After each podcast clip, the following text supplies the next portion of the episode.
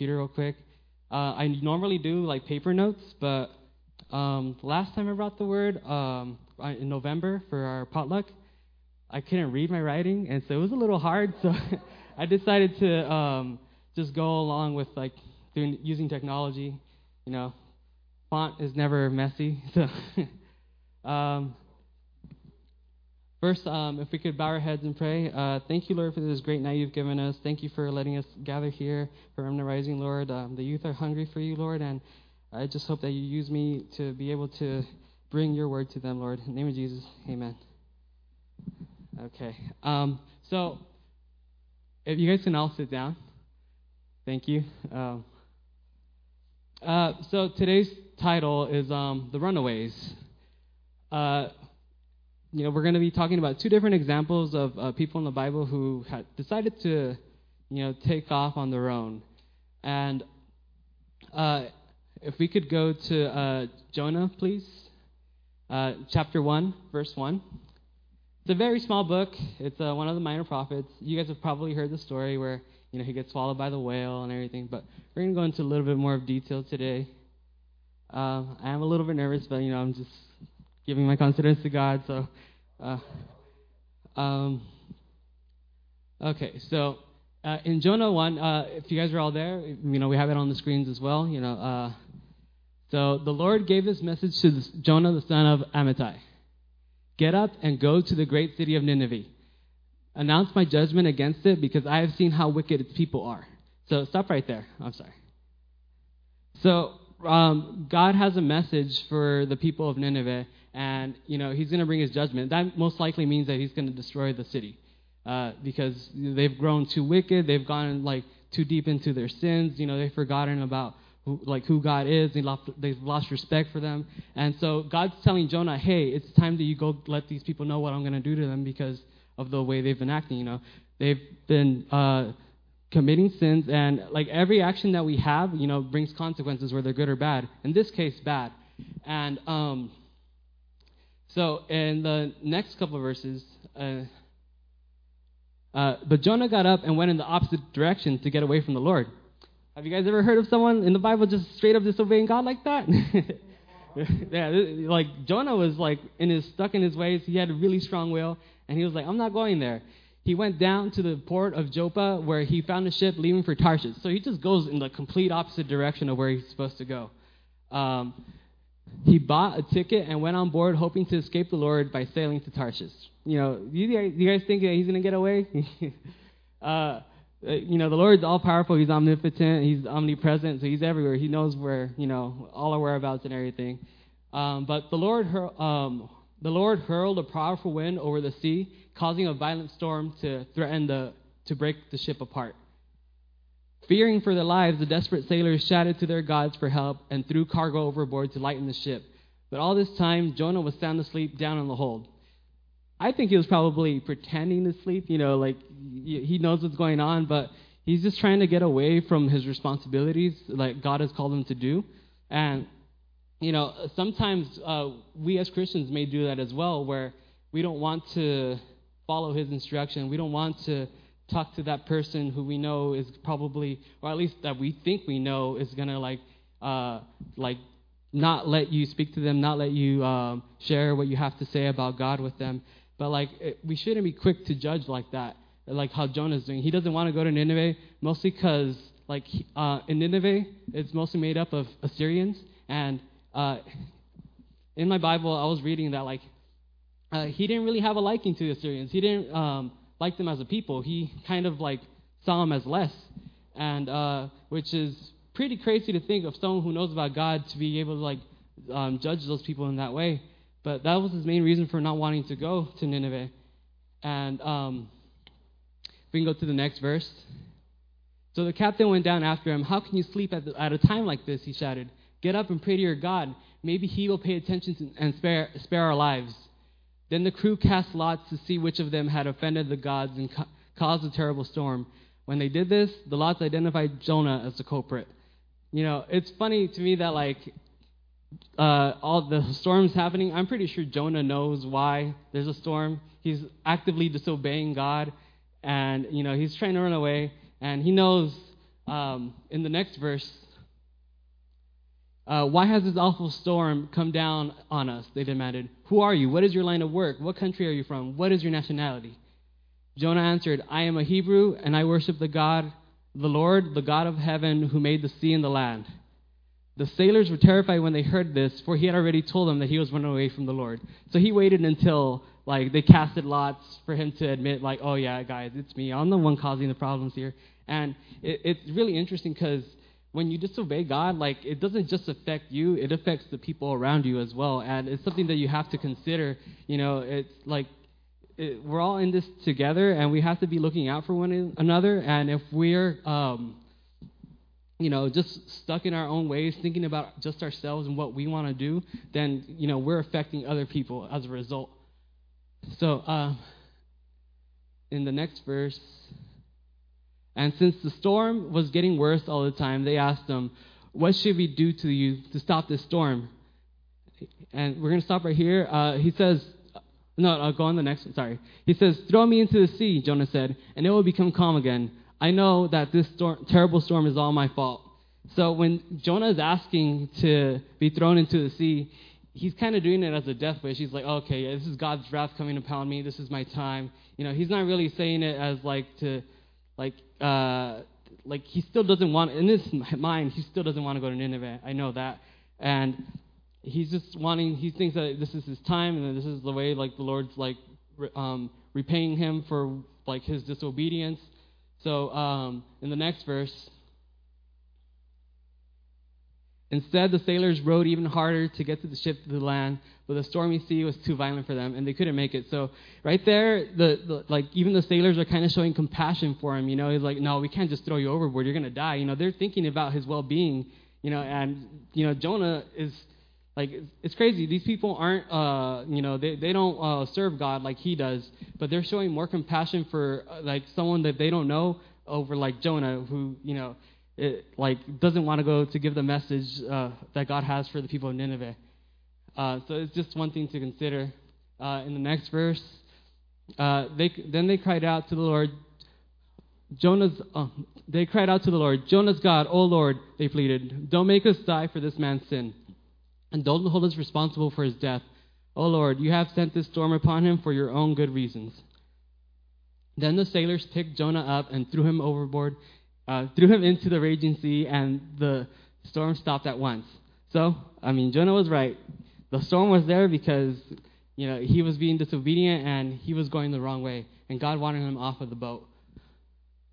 So in the next verse, uh, the sailors were awestruck by the Lord's great power, and they offered him a sacrifice and vowed to serve him. So th- they saw that whole thing and like how the storm just immediately calmed down once he went overboard, and they're like, "Whoa, okay, his God is real," and they recognized God's power, and like they vowed to to serve him. You know, like they decided that this is going to be like they. Uh, they recognized that God was powerful, and it's something that like uh, it, they didn't have the, the study and everything and the relationship that Jonah had with God to be able to do that. So it's just it kind of just reflects more on like how like uh, how uh, stuck in his will Jonah was. So now the Lord had arranged for a great fish to swallow Jonah, and Jonah was inside the fish for three days and three nights. So we all hear about that story. While he's inside, uh, he gives a prayer and thanks the Lord for saving him. You know, um, and if we can go on to the uh, chapter 3. So, uh, the eventually, after the three days and three nights, the, spit, um, the fish spits out Jonah onto the shore, and he arrives in Nineveh. So, the Lord spoke to Jonah a second time Get up and go to the great city of Nineveh and deliver the message I have given to you. So, even though Jonah tried running away and you know, actively disobeyed God, which is, you know, a big sin, uh, God still gave him another opportunity to do what uh, God called him to do. You know, because God has a, had a plan for Nineveh, and He wasn't going to let uh, Jonah's stubbornness and to to get in the way of His plan. You know, God's plan is always going to be carried out. He He takes everything into account, and um, like His will will always be done. So He tells him, "Go, get up, and go to the great city of Nineveh and deliver the message I have given to you." This time Jonah obeyed the Lord. You know, this, you know, he finally listened and went to Nineveh, and it was a city so large that it took three days to see it all. On the day Jonah entered the sea, he shouted to the crowds, 40, 40 days from now, Nineveh will be destroyed. The people of Nineveh believed God's message, and from the greatest to the least, they declared a fast and put on burlap to show their sorrow. When the king of Nineveh heard what Jonah was saying, he stepped down from his throne and took off his royal robes. He dressed himself in burlap and sat on the heap of ashes. So the message that he was bringing, like everyone took it very seriously, you know, and they decided to, you know, repent from their ways and do something about it. They they wanted to make a change. They they feared God. They knew of His power. They just needed to be reminded, you know, and that's why God sent them there so that he, he was he would be able to do that. Uh, if we can go on to the next verse or I'm sorry. Uh, then the king and his nobles sent this decree to, throughout the city. No one, not even the animals from your herd and flocks, may eat or drink anything at all. So, you know, this is coming from like the, the government of that city, the you know the king, and it, he's uh, telling everyone like in the in the city to to obey these orders. You know, even like the animals aren't gonna are gonna be fasting. You know, they really don't want to be destroyed. They are aware of what God has done. You know, they've heard a story of like Sodom and Gomorrah, I'm sure, uh, where they were destroyed for their sinfulness. So they, they probably don't want the same thing to happen to them. So uh, people and animals alike must wear garments of mourning, and everyone must pray earnestly to God. They must turn from their evil ways and stop their violence. So that's important. They have to turn from their evil ways and stop their violence. You know, they have to stop doing like what they normally did, what was considered normal at the time. You know, uh, sinning, whatever it was. It could have been like uh, like doing adultery or fornication. You know, premarital sex, whatever it was. Like they had to. Um, they they recognize that they were in the wrong, and that's that's something that like uh, we all have to be wary of that like all your actions that you have like they have consequences and like sometimes it's you know the judgment of god and it has to be you know like uh, at least in the old testament before jesus arrived it was death right but um, who can tell perhaps even yet god will change his mind and hold his back his fierce anger from destroying us when god saw what they had done and how they put a stop to their evil ways, he changed his mind and did not carry out the destruction he had threatened. So God had mercy on them. So uh, he spares this. Uh, God decides to spare this whole city because they saw that they were being like, you know, from it, their repent was coming from the heart, and it was true. It wasn't just like on the surface, like okay, we'll walk good now, and then uh, you know we'll go back to our ways tomorrow once like once Jonah leaves or something like that. No, they took it to heart and serious, and um, God decided to save the city where a lot of people used to live, like over 100,000 people. It was a really big city. Uh, like if in the beginning I said it took like three days to whole, see the whole thing. So I'm pretty sure a lot of people lived there.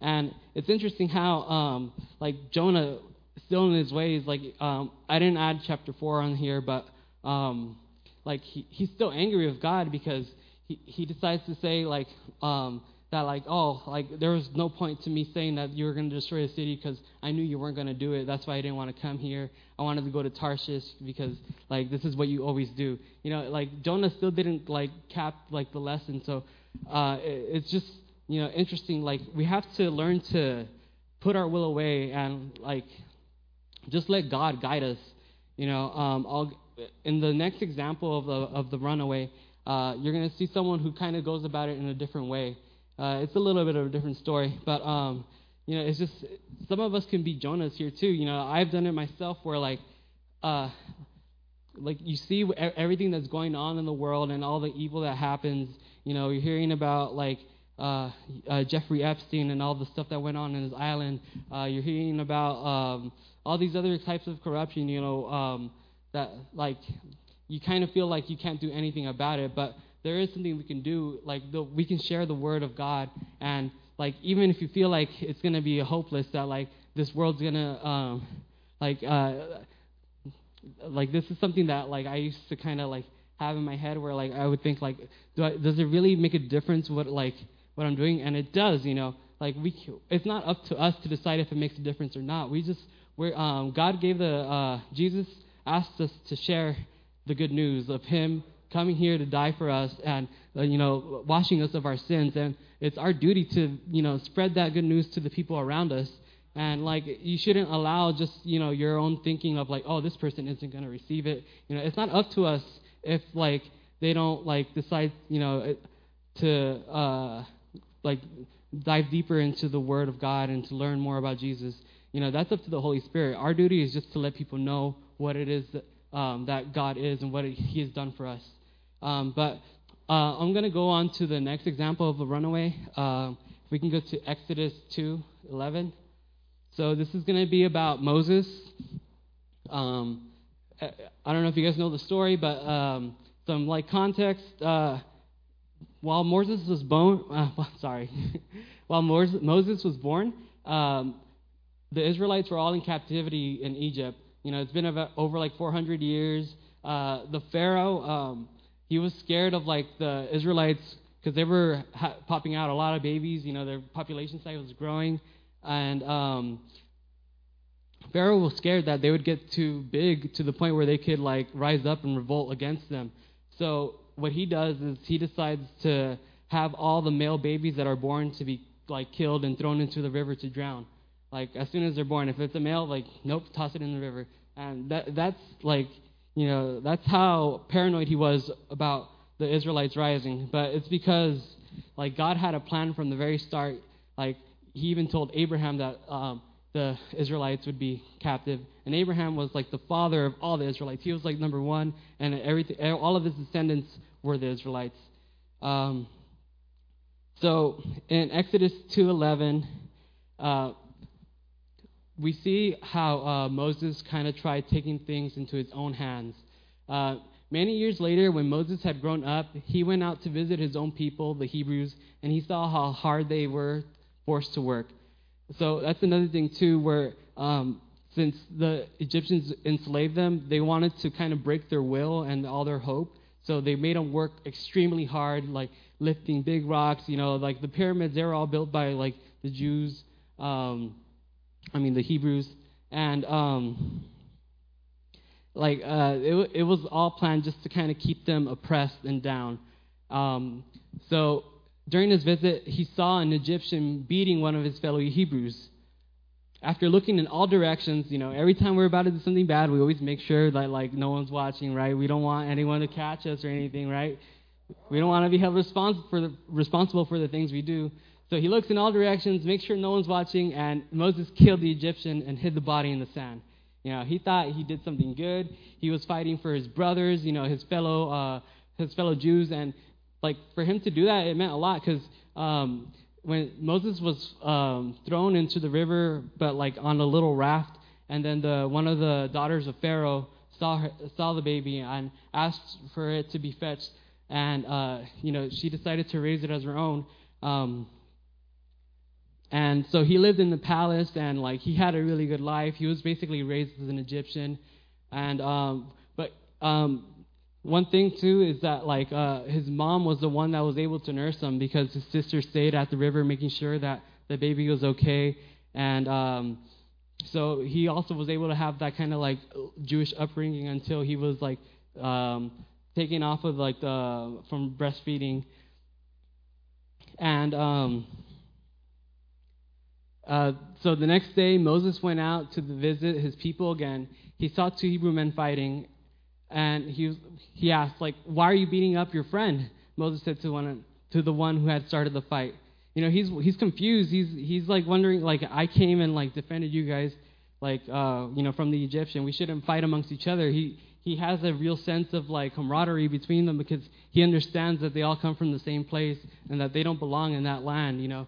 Uh, he, like, so, um, and the man replies to him, like, Who appointed you to be our prince and judge? Are you going to kill me as you killed the Egyptian yesterday? So, obviously, someone saw what he did. And, like, Moses was afraid and he was thinking, Everyone knows what I did. So, what does he do? In the next verse, we'll see. and sure enough, Pharaoh heard what had happened and he tried to kill Moses. So, Moses fled from Pharaoh and went to live in the, in the land of Midian. When Moses arrived in Midian, he sat down beside a well. So we'll stop right there. So he decides he has to abandon everything he's ever known uh, because he's done this horrible thing. You know, he's been like he's being uh, persecuted for murder. Uh, it, that was obviously against the law in the time, in the Egyptian time, um, and uh, you know, it's sometimes like, you know, you've done something and you think like you think that the best solution is just to uh, like go get away from the people who saw you doing it, like go out and maybe start a new life. You know, like uh, like you, you decide to, you know, just cut your ties and you know go out, go on to like something new and see what else is out there. And um, so he arrives and he's at the well, and I'm pretty sure the whole time he's just thinking about what the, he's left behind. You know, he's thinking about, man, I should not have done that. I shouldn't have killed it. Like I'm pretty sure he regretted all like the, the decisions he had to that that he did. You know, but like you know, every action we have is going to have a consequence. So um, now it, the priest of Midian had seven daughters who came as usual to draw water and fill the water. I'm sorry, to draw water and fill the water troughs for their father's flocks. So, but some other shepherds came and chased them away. So Moses jumped and rescued the girls from the shepherds. Then he drew water for their flocks. Now Moses is really smart. He, like he, he sees a girl in trouble and he's like, okay, well this is my time to like, you know, uh, to shine and like uh, defend them, you know. And um, his good action actually had a really good reward. So when the girls returned to Reuel, um, their father, he asked, "Why have you? Why are you back so soon today?" And it, and they tell him, they, uh, they tell their dad, "An Egyptian rescued us from the shepherds." And they answered, they answered, and then when he drew water for us, he watered our flocks. Then where is he? Their father asked. Why did you leave him there? Invite him to come eat with us. So like the father was very pleased with what Moses did for them, and um, uh, Moses accepted the invitation and he settled there with them in time. Reuel gave Moses' daughter Zipporah to be his wife. Later, she gave birth to a son, and Moses named him Gershom, for he explained, I have been a foreigner in foreign land. And we're going to wait right there. So, you know, Moses like moves in over there in Midian. Uh, he marries the daughter, the one of the daughters of the the person who owned all the sheep and everything. And you know, he basically he, he's set now. He has a duty. He's going to be a shepherd. He's been watching over the the sheep of um, his um, father-in-law.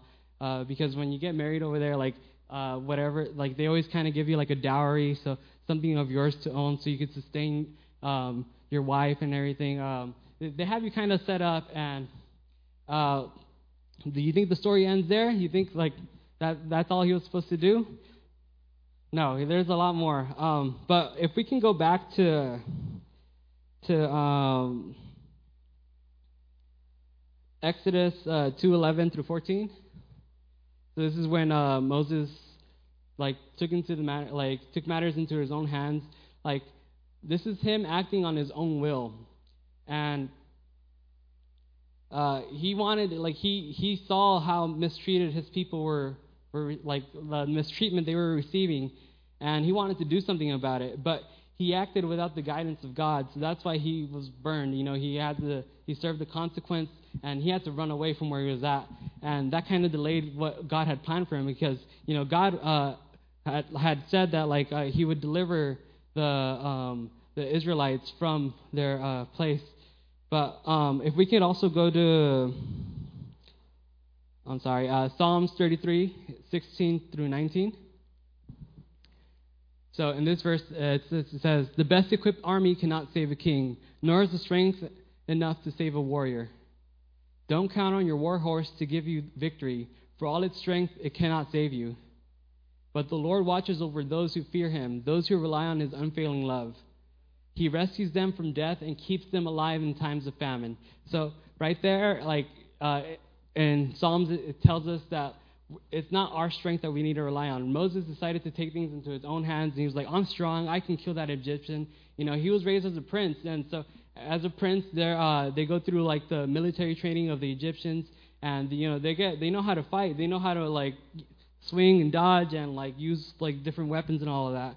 And like he decided that that was enough, but obviously it's not. We need to be able to trust God and however He wants to guide us and do it His way. It can't be the way we want to do it or the way we think is right. We always have to make sure um, like that we're following His will. And the the way you learn what His will is is by you know communicating with Him and reading His Word. And we're going to see a little bit more examples of that. Um, so also in Genesis uh, 15, 13 through 16, this is when um, when God makes the promise to, to Abraham. This is even before he was called Abraham, but this is like this is the the the main uh, ancestor of all the Israelites that were um, born in um, in Egypt and living there at the time. So then the Lord said to Abraham, You can be sure that your descendants will be strangers in a foreign land where they will be oppressed as slaves for 400 years. So them being in Egypt, that was foretold from way back then, you know, way before all of them were even born. Like it was said that they were they were going to have to be slaves there for 400 years. Um, but I will punish the nation that enslaves them, and and in the end they will come away with great wealth. As for you, you will die in peace and be buried at a ripe old age.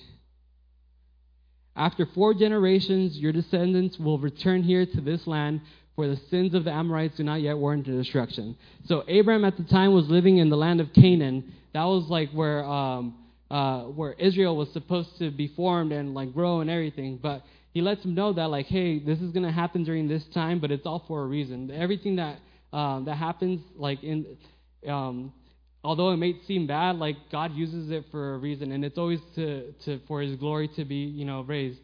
So eh, that's something that we always have to consider. And this is um, the stories that uh, that were like in uh, in Genesis that's something that uh, the Hebrews always tried passing down to the next generation. So Moses should have known that like uh, he had a plan, but uh, he acted on his own will and he decided to you know kill the Egyptian, which is you know not what God had intended. But we also see in uh, in Genesis 46, uh, 3 to 4. I am God, the God of your father. The voice said, Do not be afraid to go down to Egypt, for there I will make your family into a great nation. I will go down with you to Egypt, and I will bring you back again. You will die in Egypt, but Joseph will be with you to close your eyes. So this is him talking to Jacob. Uh, I think he's the grandson of Abraham, and uh, like uh, he's just kind of laying out what's going to happen. So this is something that like Moses also should have kept in mind and remembered from whatever he learned from his like from his uh, from his people, from what they were telling down. But you know, when you're you get in your in your own will and you start thinking like, okay, this is the way I'm supposed to do things. You know, like I, I know it, I feel it. It's like I, I feel the the passion in it. We have to step back and just you know always keep in check with God. Like, am I doing this right? It's, it's, it's it takes constant communication communication with the Lord. Um, so we can go to uh, Exodus 2:23.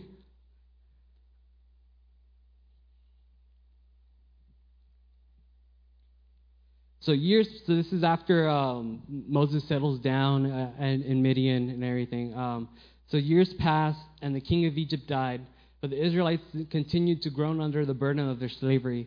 They cried out for help, and their cries rose up to God. God heard their groaning, and He remembered His covenant promise to Abraham and Isaac and Jacob. So you know, God like always had that in mind. You know what the promise He made to um, to Abraham, Isaac, and Jacob. You know, the first one, uh, the first text from Genesis I shared was his promise to Abraham, and the other one was the promise to Jacob. But like, you know, he did, he hadn't forgotten. You know, this was something that was said that was going to happen, and that's why it happened. You know, God's word is always going to happen. His will is always going to, uh, you know, be done. And uh, it's just about you know trusting in Him. And you know, he, God had a plan for Moses even. So even though he ran away and he was out there living a life like uh, as a shepherd, which is pretty crazy. You know, he went from being like almost a prince, you know, in in Egypt to uh, to being a shepherd. And Egyptians, you know, they they saw the job of a shepherd as something like very lowly. You know, they didn't they didn't like shepherds. They despised them. Like to the point where like um, when Joseph brought his family over, like Jacob and everyone, like uh, he told them that they're gonna have to stay in a different city, Goshen, just because you know, like the Egyptians don't really like seeing all those like sheep and everything, and like I don't know, they just they they saw the job as something like like less, and um, like it, it probably humbled, you know, uh, it probably taught Moses a lot, uh, it was a very humbling experience, you know, having to go from living at, like basically at, at a palace to, you know, out there in the fields with a bunch of smelly sheep. I'm pretty sure he was all smelly too. uh, like, um, back then, I'm pretty sure like for bathing and all that, that was something as a luxury for like the really rich people. So like it was a complete lifestyle change for him.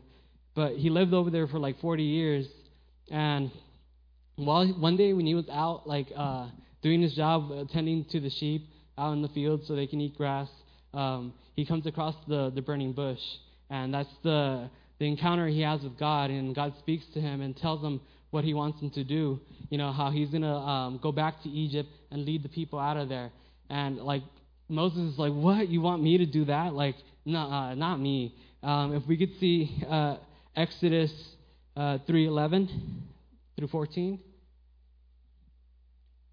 Uh, no, it's uh, 3:11. Sorry.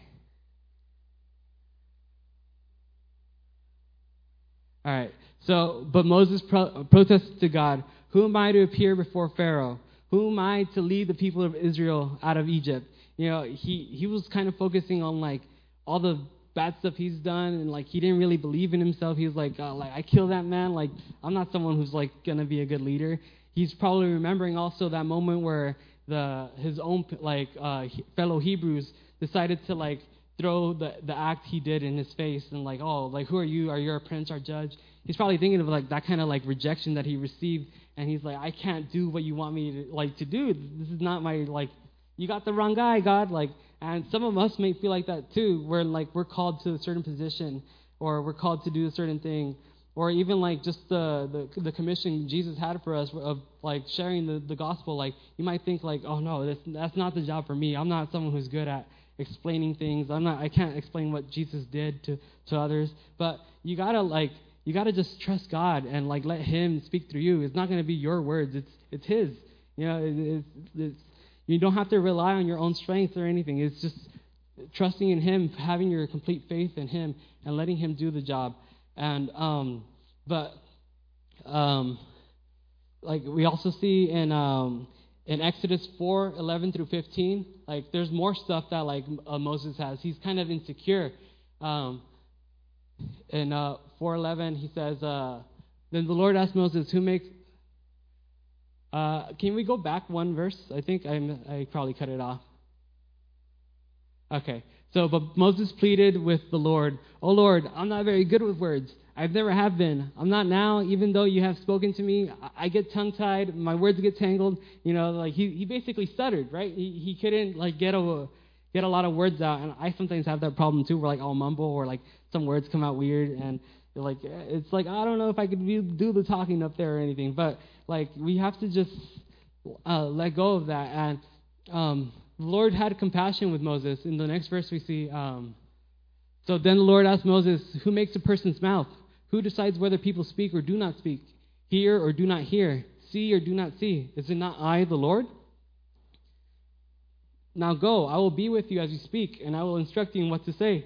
So God's trying to give him confidence. He's like, I got you. You know, you don't have to uh, worry about that. Like, you, like, um, you, you, you just have to have your complete trust in me. And um, he says, now but Moses still pleaded, and he's like, Lord, please send anyone else. He's like, I don't want to do it. I'm not the right guy. He still doesn't believe in himself. But then the Lord kind of has compassion with him, and he's like, okay. He got angry, actually. then the Lord became angry with Moses. He's like, all right, he said, what, are, what about your brother Aaron, the Levite? I know he speaks well. And look, he's on his way to meet you, and he will be delighted to see you. Talk to him and put the words in his mouth. I will be with both of you as you speak, and I will instruct you in what to do. So, right there, the Lord, you know, he had compassion. He's like, okay, we're going to have a little workaround. I, I understand, like, you're a little insecure, but, like, he always provides, like, the resources, you know? Like, he, like, we have to know who's around us, who else can help us. You know, our fellow brothers here, you know, we're always, like, here to back each other up. I know I could talk to um, my, my sister Amy or uh, Yessie or, you know, even Brother Jay, like, and they'll, they'll give you the confidence or, like, the right word you need to hear. And um, it's just about you know, knowing your strengths and weaknesses and just trusting the Lord, like, for your weaknesses, He's going to, like, give you a little boost with like through someone else or even like maybe even through your own self. Like maybe it's just your confidence that you need a little boost in. But um you know it's just about giving the your complete trust in him. And um even though like you know he he thought he did something terrible he that he had to run away um like god still uses all those kind of people. So if you feel like um that you, whatever you've been called to do that you, you're not in the right place for it just you know keep in mind like moses didn't think so either. And we all know the story. He ended up like leading all these people out you know uh, god parted the red sea and they were able to walk through you know he did miracles through moses. And that's something that we have to consider that like it's it's not ever going to be on, on our own strength. And you know god is capable of using anyone. Yeah maybe you're like uh like jonah you know where you're kind of thinking and you're just strong minded and you just don't want to like do things the way he wants you to do them but regardless he's still going to like use you and um it's, just something to to keep in mind that like uh, if we can go to 1 corinthians 1 26 to 27 uh, remember, dear brothers and sisters, that few of you were wise in the world's eyes, or powerful or wealthy when God called you. Instead, God chose things the world considers foolish in order to shame those who think they are wise. And He chose things that are powerless to shame those who are powerful. So, um, this is all because He chose to do, like, to choose the people who are weak, to choose because, uh, like, um, it's it's not going to be for the glory of us. You know, it's going to be for His glory, for uh, for praising Him, and uh, you know, like God doesn't. There's a quote that I really like that Brother Jay uh, uses sometimes, where like God doesn't call the qualified; He qualifies the called. So it's it's just about um, putting your full trust in Him, and that's something that Sister Priscilla has been talking about um, in Push for the past few weeks.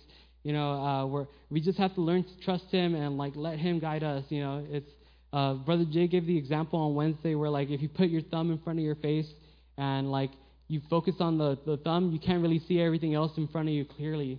You know, it's because you're focusing on, like, the problem that's in front of you now. You have to uh, kind of learn to ignore that and just trust where the Lord's taking you, you know. Uh, everything happens for a reason. Nothing goes to waste.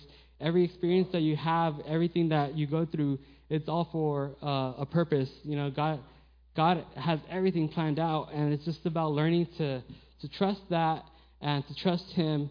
The way you do that is, you know, um, reading His Word, praying with Him, and like you, you do that constantly. You, you know, you work at it, then like you're going to start building a relationship with Him. And um, it's like when you meet someone uh, new, um, you don't immediately trust them to do everything for you or to help you out with certain things. You kind of want to get to know them first. You talk to them, they talk to you, you guys share, and and then a friendship evolves, and you know, um, then like it's everything takes time and like uh, and effort to. Um, you have to make an effort into getting to know someone, and you have to do the same with God. That's that, it works the same way. Um, and that I leave you guys with that. You know, just uh, just know that if you've been called, like it's all for a reason, and uh, trust the Lord, and He will take you places and use you in amazing ways. And thank you.